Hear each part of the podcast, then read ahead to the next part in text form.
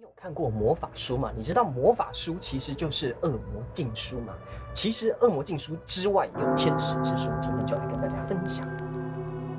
Hello，我们是其实与说书人，在影片开始之前，帮助我们订阅频道，打开小铃铛。恶魔禁书呢，其实就是魔法书，而这些魔法的书籍其实都是被教廷禁止阅览，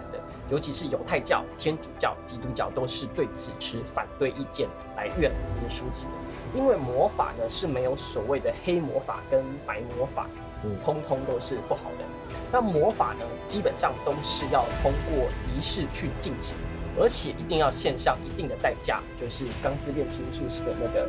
等价交换。对，这种代价呢，可大可小，小的可能会是物品啊、药草，那大的可能就是必须献上国际品。哦，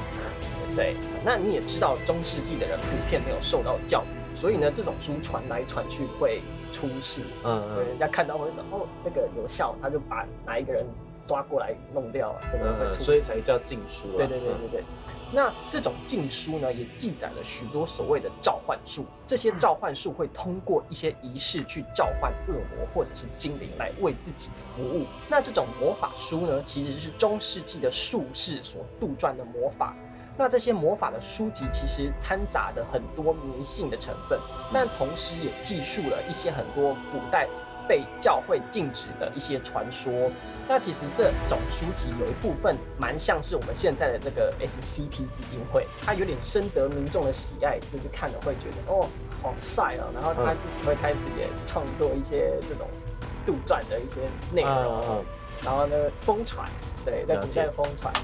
那讲到恶魔禁书呢，就会一定会提到所罗门的小钥匙里面所提到的七十二柱魔神，这我们在之前的地狱七魔王里面有提到相关的内容。但其实很多人不知道七十二柱魔神是什么，一直以为它跟所罗门王是有密不可分的关系。那事实上呢，七十二柱魔神是术士跟恶魔学家所撰写出来的作品，它跟所罗门王一点关系都没有。那为什么要叫做所罗门？呃，我我觉得啦，可能是因为所罗门是一个很知名优秀的国王，所以当时他们觉得说，呃，可能蹭他流量。是吗？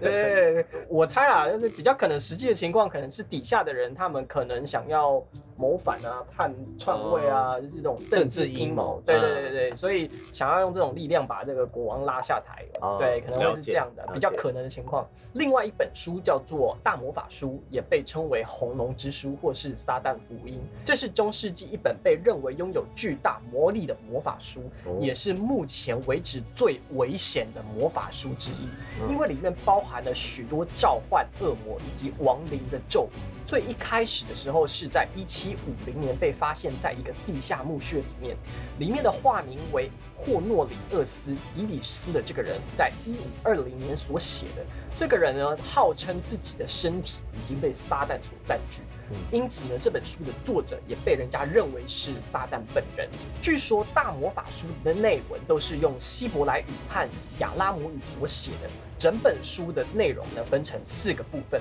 其中也包含了极其危险的魔法咒语，以及记载教会与撒旦之间的战争，还有神职人员是如何被恶魔所慢慢侵蚀的细节。所以据说原版的大魔法书目前是被封存在梵蒂冈的秘密档案馆里面，而且从来没有公开过。那有关这个梵蒂冈的秘密档案，我们之后再找一期内容跟大家讲，里面其实藏了很多呃不敢公诸于人世的秘密，哦像你看那个。五十一区一样的对。对对对，还有那个达文西密码里面就有那个提到很多类似的东西。哦，这本书之所以被认为是一个非常危险的书，主要是因为里面包含有召唤恶魔的方法，而且除此之外，这本书还记载了有成功召唤恶魔之后如何驾驭他们的方法。根据流传的版本记载，在进行召唤路西法的仪式过程中，需要用到一个叫做冲击杖的法器来控制路西法，以及需要将自己藏身于埃莫提尔之石以及两根弥撒蜡烛所摆成的契约三角阵中来保护自己。如果你没有做这两项准备呢，你很有可能会被路西法所吞噬，而且身体被他所占据。所以才说不要去轻易的尝试这种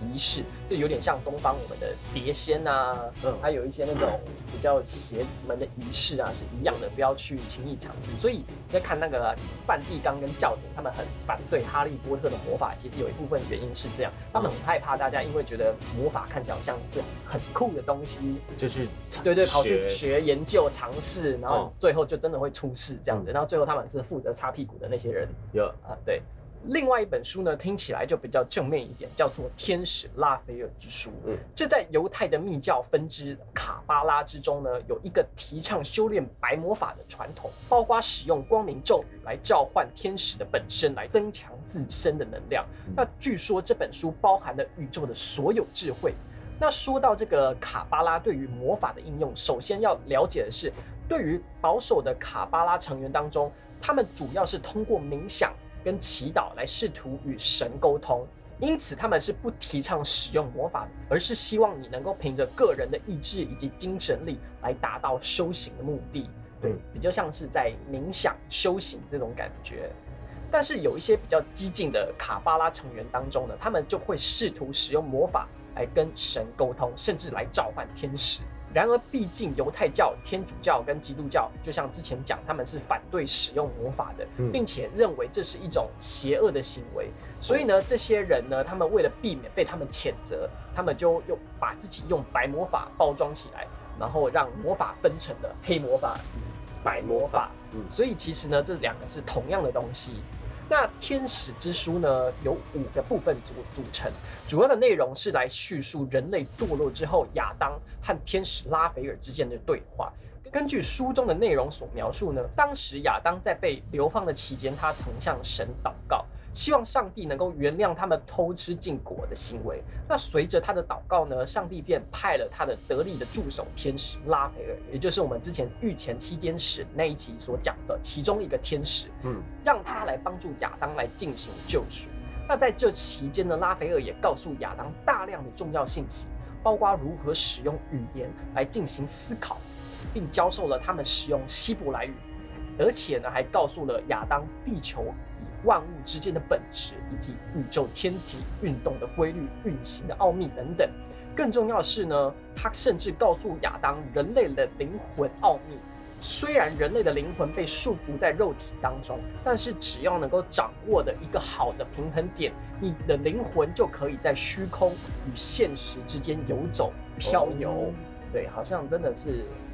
有这么一点感觉。灵魂出窍对对对对，这种这么一点感觉在。哦，那话说呢，由于之前有几个天使的反感，因为《天使拉斐尔之书》这本书告诉了人类太多的秘密，所以他们便把这本书从亚当那边偷走，并丢入海中，让它消失。虽然说神之后又把这本书重新带回给了人类，并且把它交给了亚当的后裔诺亚来保管。那诺亚方舟的建造方式就是从这本书上面得来的。哦，对说明书的概念，对，哦大家可以的蓝图这样子。对。对了，但是在所罗门王的时期呢，这本书又彻底的消失，直到几个世纪之后才被德国的一个神秘学家找回来。不过很多人认为说，他们现在找到的这本天使之书，其实不是原本的那个天使之书，嗯而是以前西班牙的国王阿方索十世，他用希伯来语在中世纪写的一本神秘学的著作。所以基本上，《天使之书》这本书本尊已经销声匿迹了，你已经找不太到了。它是不是真的一本书，你也不知道。嗯，它甚至有可能是一个随身碟，对对 USB 对对对。所以其实魔法书它跟我们在那种电影啊或是动画里面看到的那个那种召唤什么东西，好像是不太一样。它比较像是那种巫术的感觉，像觉得它比较像是可能杂志报或者是报纸之类的，他写了一个民间传说疗法写在里面，对对对对，写在里面，对对对写在里面，然后慢慢可是它的真实性不可靠，对。所以才会有人去疯传这件事情。然后也会有人去禁止这些东西，对会会变成禁书，可能是因为这样，嗯因为它可能会造成人民的恐慌了。对我们先不谈物理层面上的，对，只谈物理层面上的危险是已经蛮危险的。如果再谈到这个非物理层面上对不可控的因素，如如果你真的因为做这些事情，可能把一些什么的，你说把人家请来是很简单的，可是你要把人家请走很困难嘛。对对，所以这个嗯对不要不要去碰它。嗯那各位观众呢，你们有看过魔法书吗？在下面留言告诉我我们下部片见，拜拜。